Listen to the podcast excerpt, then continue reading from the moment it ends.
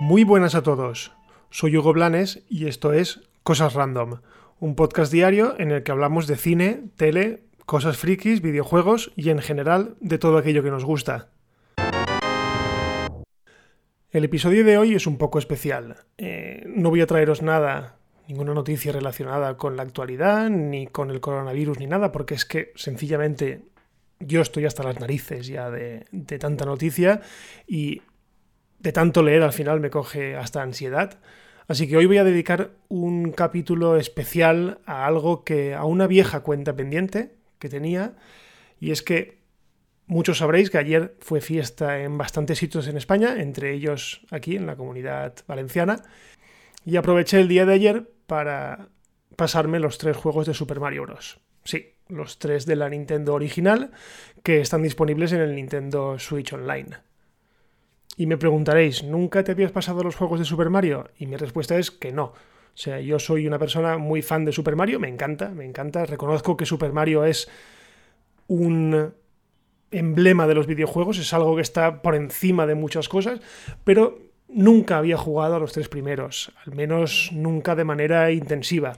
En parte porque no tuve nunca la Nintendo, la primera consola de Nintendo de masas no la tuve.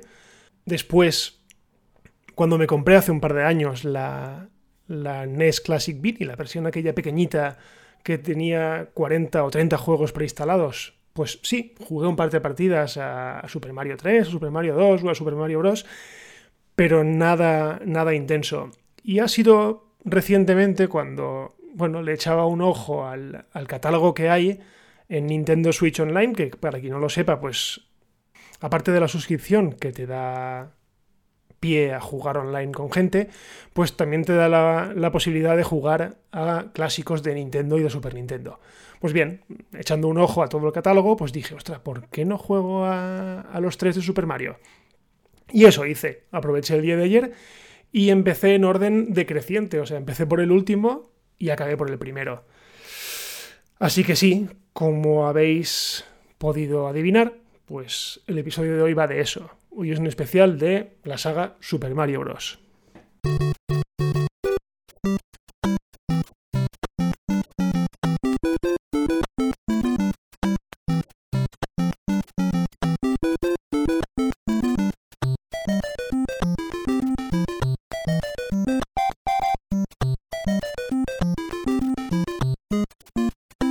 Y qué mejor manera de empezar que con el primer juego de Super Mario, aquel que abrió el melón, aquel que, hizo historia y que nos presentaba la historia de un fontanero, un fontanero italiano, al que le habían secuestrado a su novia, a, una princesa, el malvado rey Koopa. ¿vale? Eh, una premisa súper básica de caballero que pierde a la princesa y que tiene que rescatarlo. Bueno, con la particularidad de que era un fontanero y digamos que el hecho de que fuera fontanero, pues le hacía moverse bien por dentro de tuberías. Bueno, eh, el juego básicamente es un juego de desplazamiento lateral, ¿vale? Ir de izquierda a derecha, saltando por eh, plataformas para llegar de un punto A a un punto B y esquivando todo tipo de enemigos, de trampas, precipicios, plataformas cada vez más desafiantes. Es decir, cada vez que ibas avanzando, la cosa se ponía más y más difícil. El juego está estructurado por mundos, es decir, eh, existían ocho mundos, cada uno de los cuales tenía cuatro niveles o cuatro fases, y habían fases de todo tipo. Teníamos fases normales, digamos, como la primera del juego, teníamos fases subterráneas, de cuevas, teníamos fases de hielo, en las que Mario, pues si corría mucho, llegaba a resbalarse, teníamos fases de desierto y teníamos fase de agua, que para mí siempre han sido las más odiosas, que son las que Mario va nadando, en lugar de saltando por ahí, va nadando.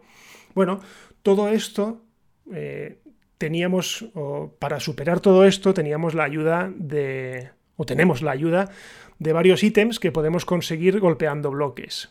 ¿Vale? Estos ítems Originariamente en el primer Super Mario eran tan simples como el champiñón rojo, que lo que hacía era que Super Mario, o que Mario se convirtiese en Super Mario, es decir, una versión un poco más grande de él. Eh, teníamos una flor que lo que hacía es que nos daba el poder de lanzar bolas de fuego, y teníamos una estrella que nos hacía invencibles durante un periodo cortito de tiempo, pero bueno, que podíamos correr mucho más rápido y no nos afectaba nada que nos pudiese dar. Eso sí, nos podíamos caer en un precipicio y nos moríamos igual. ¿Vale? Cada vez que te morías, eh, huelga decir que te volvías al principio del nivel. No había nada como ahora de puntos de salvado ni nada. O sea, aquello era tan rudimentario como que si te mataban, volvías a empezar en ese nivel. Ojo, no desde el principio del todo, sino en ese nivel. Los mundos tenían una, digamos, fase final que siempre era en forma de castillo o de fortaleza, en las que al final teníamos a un jefe final que era el Rey Koopa, al que luego conocimos como Bowser, pero al principio se llamaba el Rey Koopa, y que siempre era el mismo. Durante los ocho mundos siempre era el jefe del final de los, de los castillos. Lo único que pasaba es que automáticamente cuando te lo pasabas decía, es que la princesa Peach está en otro castillo y tenías que ir al siguiente mundo. Ahora, como datos un poco importantes, deciros que el juego se lanzó en Europa el 15 de mayo de 1987, es decir, dos años o casi dos años después de su lanzamiento en Japón, para que luego digáis que si las cosas tardan en llegar a Europa o queremos que las cosas sean casi de manera inmediata, o sea, los lanzamientos sean inmediatos, no. O sea, estamos hablando de los años 80, Europa era el culo del mundo, al menos empresarialmente hablando, y las cosas salían en Japón, porque los videojuegos nacieron en Japón, y de ahí pasaban a Estados Unidos, que solía tardar alrededor de un año, y luego, ya si eso, llegaba a Europa, porque ojo, no llegaba todo a Europa. En este caso, tardó dos años en llegar. Eh, el juego fue el primer romper récords de, la historia moderna de los videojuegos, porque llegó a vender 40 millones de unidades. Y eso es muy fuerte porque veníamos de una megacrisis del sector de los videojuegos que, se, que empezó en el año 1983, en una crisis que, bueno, mm, casi se lleva por delante a toda la industria del videojuego y que digamos que Nintendo pues supo relanzar y supo sacar adelante. Eh, el juego también, evidentemente, supuso el, espaldarazo definitivo a la consola de Nintendo y la convirtió en lo que fue, que fue una, una superventas. A vista de hoy, el juego nos puede parecer un poco cutre, nos puede parecer muy simple, pero estamos hablando de la época o de la década de los 80. O sea, el juego fue un hito absoluto, tanto en banda sonora como en gráficos, como en jugabilidad, como en todo. O sea, no existía nada parecido ni remotamente. Por lo tanto, eh, los que se ríen ahora que dicen, no, es que los juegos de Mario son muy aburridos, bueno, un poco de respeto porque Mario, digamos que sentó las bases de lo que hoy conocemos como la industria de los videojuegos. Así que poca broma.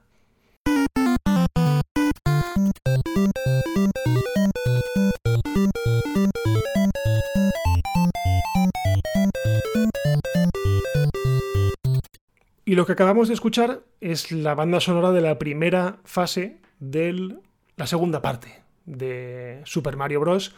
y que para mí tiene la historia más fascinante de todas. Y ojo, no me refiero a la historia del juego en sí, que eso ya me da un poco más igual, sino la historia del videojuego como tal, la historia de cómo llegó a ser el juego que conocemos. Y os explico. Mm, Nintendo vio que Super Mario Bros. 1 había vendido una puñetera barbaridad y dijo, pues vamos a ponernos a trabajar, pero vamos, pitando en una segunda parte. Una segunda parte que llegó apenas un año y pico después del lanzamiento de la primera, de la primera parte a Japón. Ojo, ¿eh? estoy hablando de Japón.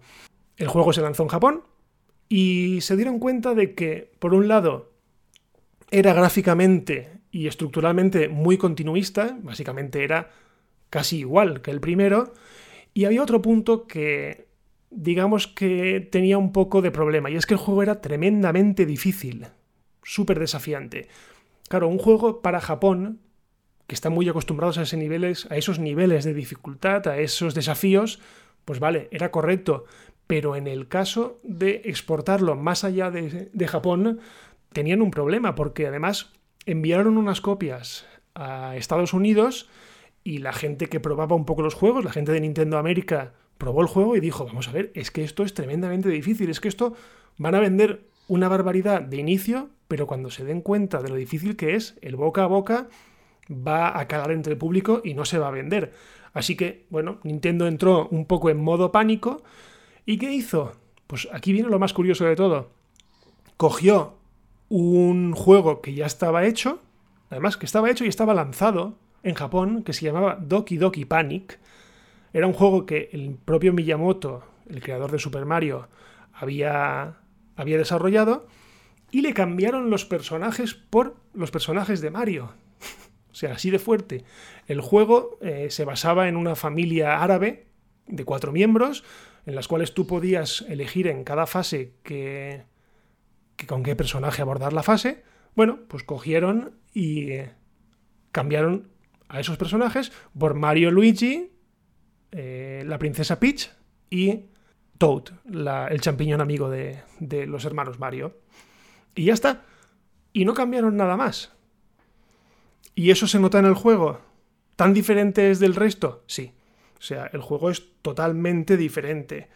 O sea, empezando porque lo que he dicho, en cada nivel tenías que elegir o podías elegir con qué personaje jugar, ¿vale? Además, tenía la gracia de que cada personaje tenía una particularidad, y es que, por ejemplo, Mario, bueno, era un personaje normal, pero luego Luigi era capaz de saltar más alto, o por ejemplo la princesa Peach, como llevaba vestido, pues podía planear, una vez que saltaba, podía planear unos, un ratito y entonces te convertía, digamos que en un poco más sencillo el tema de pasarte las fases.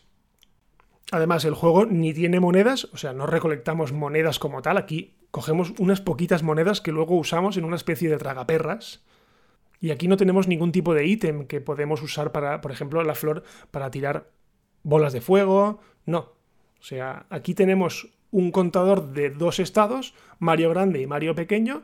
Podemos llegar a tener un tercero o un cuarto, pero no, digamos que no es, no es el mismo sistema. O sea, es más una barra de vida que no estados como teníamos en anteriores, en anteriores juegos, o en el anterior juego.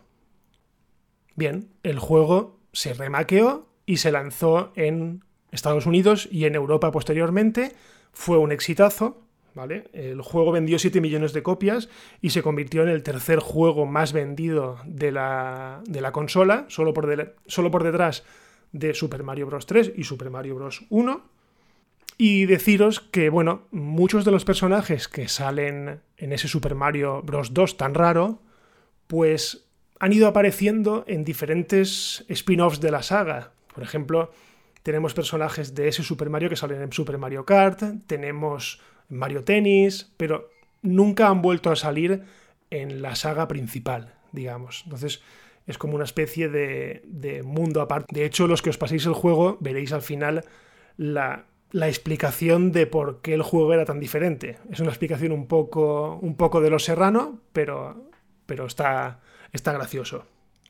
Y como curiosidad también os diré que el Super Mario Bros. 2 original lo conocimos muchos años después de hecho, muchos nos enteramos de esta historia muchos años después porque eh, cuando se lanzó Super Nintendo, y ya empezó un poco el éxito de la Super Nintendo, Nintendo decidió reeditar toda la saga de NES de Super Mario, pero con los gráficos adaptados a la, nueva consola. Y en lugar de meter solamente tres juegos, Mario 1, 2 y 3, metió cuatro. Metió los tres primeros Super Mario y luego uno que se llamaba el Super Mario Bros. de los Levels. ¿Y qué era eso? Pues básicamente era el Super Mario Bros. 2 original. Y creedme cuando os digo, yo lo he probado, que es tremendamente difícil. O sea, es que hay momentos en los que tirarías el mando por la ventana de lo difícil que es. Entonces, e, entiendo mucho a, Nintendo América que dijese que ese juego era inviable en Estados Unidos y en Europa, por ende, porque ya os digo que, es, es desesperante y es calcado al primer al primer juego de Mario. De hecho, las únicas mecánicas así diferentes que tiene es que hace viento, por ejemplo. hay, momentos en los que, para joder más y para hacer más difícil el tema, pues hace viento y te hace hacer los saltos o más largos o más cortos, con lo cual te cuesta todavía más aterrizar donde tú quieres. Ya os digo, echadle un ojo si podéis, porque tanto al uno como al otro, porque son dos juegos que son historia de los videojuegos y vale la pena probarlos.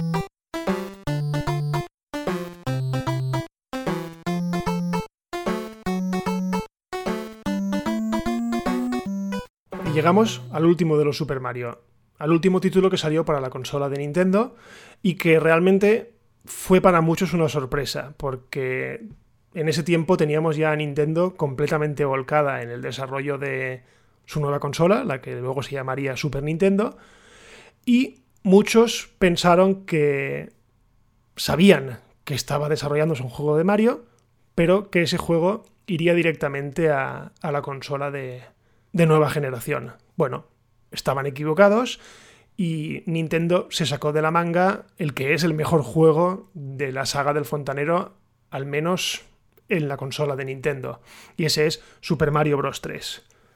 ¿Por qué digo que es el mejor juego? Es que hace que la Nintendo toque techo en todos los niveles, tanto nivel sonoro, nivel gráfico, nivel de planteamiento de juego, o sea, todo.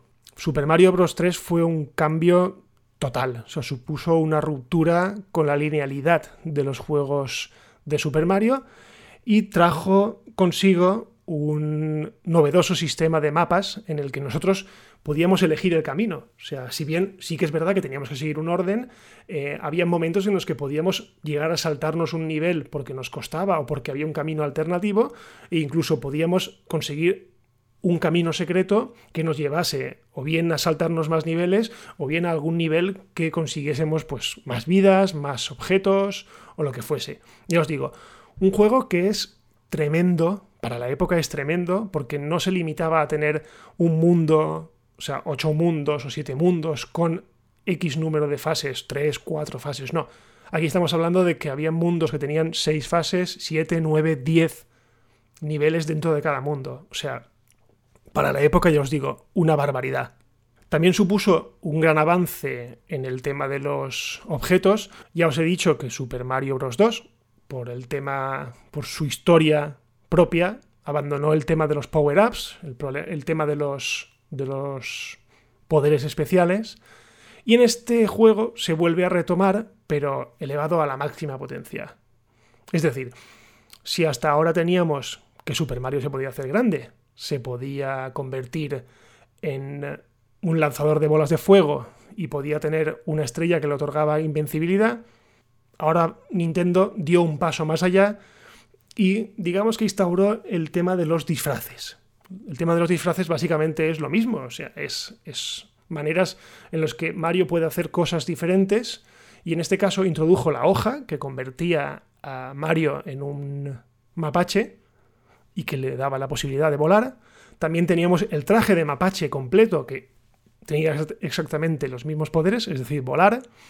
Teníamos a Mario Rana que le daba la posibilidad de nadar mejor, más fácilmente en las odiosas fases estas de agua. Teníamos también una especie de saquito que nos, nos metíamos dentro y nos permitía andar sobre pinchos, andar sobre enemigos que de otra manera nos hubiesen matado. No sé, una gran variedad de, de, disfraces que hacían que el juego eh, pues se pasase de una manera más divertida. Ya os digo, este juego es dificilísimo. O sea, ahora os voy a contar un secreto, y es que tanto en la NES Mini como en el servicio online de Switch de, la, de Nintendo, hay una opción en la que tú puedes eh, rebobinar unos cuantos segundos cuando te pasa algo. Por ejemplo, mm, me he equivocado de camino o me he, llegado con Mario pequeño y no debería. O por ejemplo, me han matado aquí. Yo puedo coger y rebobinar unos segundos hacia atrás y volver a intentarlo, sin tener que reiniciar el nivel como viene siendo lo habitual. Es decir, si tú, a ti te matan, pues vuelves a empezar el nivel. Aquí no. Entonces, claro, mm, digamos que ha sido bastante más fácil pasarme los juegos y por eso me los he, y por eso me los he podido pasar en un día los tres haciendo este truco, que era que, rebobinando y volvía a empezar, rebobinando, volvía a empezar y hasta que me lo pasaba. Ya os digo, Super Mario Bros. 3 es un juego muy, muy, muy desafiante, es muy difícil. Eh, es, es, muy difícil y yo diría incluso que más difícil que el posterior Super Mario World, que eso ya, de ese ya hablaremos, que salió para Super Nintendo. Han habido momentos en los que me daba cuenta que tenía las manos sudadas del nivel de tensión que tenía saltando de, plataforma en plataforma, esquivando pinchos, esquivando, yo qué sé, una, una barbaridad de juego. Aún así, me lo he pasado bomba jugándolo porque es que es divertidísimo, es, es volver a los orígenes de Mario, no sé, darle, darle una oportunidad. Si tenéis que elegir entre los tres, porque no tenéis tiempo o, por lo que sea, jugad al 3, porque para mí es el mejor de todos. De hecho, yo creo que es mucho mejor incluso que las versiones últimas de Super Mario en 2D que han, que han salido. Bueno, aparte de los disfraces, también introdujeron a los hijos de Bowser, ¿vale? Porque como os he dicho, en el primer Super Mario siempre era el rey Koopa el malo de todos los castillos. Pues aquí no. Aquí de repente, en cada uno de los castillos, en este caso son castillos, pero la fase real es como una especie de barco que vuela. Bueno, pues eh, en este caso, en cada barco que vuela, nos encontramos a un hijo de Bowser. Y cada uno de ellos, pues, tiene sus particularidades, tiene sus poderes, tiene su manera de actuar, lo que le da también un grado más de dificultad al, al juego. En fin, un juegazo increíble que sentó las bases de, de cómo evolucionaría la saga a partir de entonces, porque sí que es verdad que en años posteriores los siguientes Super Marios han seguido esa base, la base del mapa, la base de los caminos, la base de los secretos. Super Mario Bros. 3 vendió la friolera de 18 millones de unidades. Y en 2008, el libro Guinness de los Records colocó a Super Mario Bros. 3 como el videojuego más vendido de la historia por separado de una consola. Es decir, que no formaba parte de ningún pack ni de ningún bundle que vendiese consola más videojuego. Una pasada. Y nada, hasta aquí este episodio especial de Cosas Random hablando de Super Mario Bros. Si os ha gustado, pues decídmelo y prepararé mes especiales de este tipo. Y si no pasa nada, pues el lunes nos vemos de nuevo a las 7 de la mañana, hora peninsular española. Y disculpad la tardanza de hoy, pero es que realmente quería hacer este episodio bien y no me daba tiempo a, grabarlo la noche de antes, que es como normalmente suelo hacerlo. Lo de siempre, estamos disponibles en todas las plataformas, así que si os gusta, pues dejad un comentario, me podéis hablar en Twitter a través de arroba y nos escuchamos mañana. Adiós.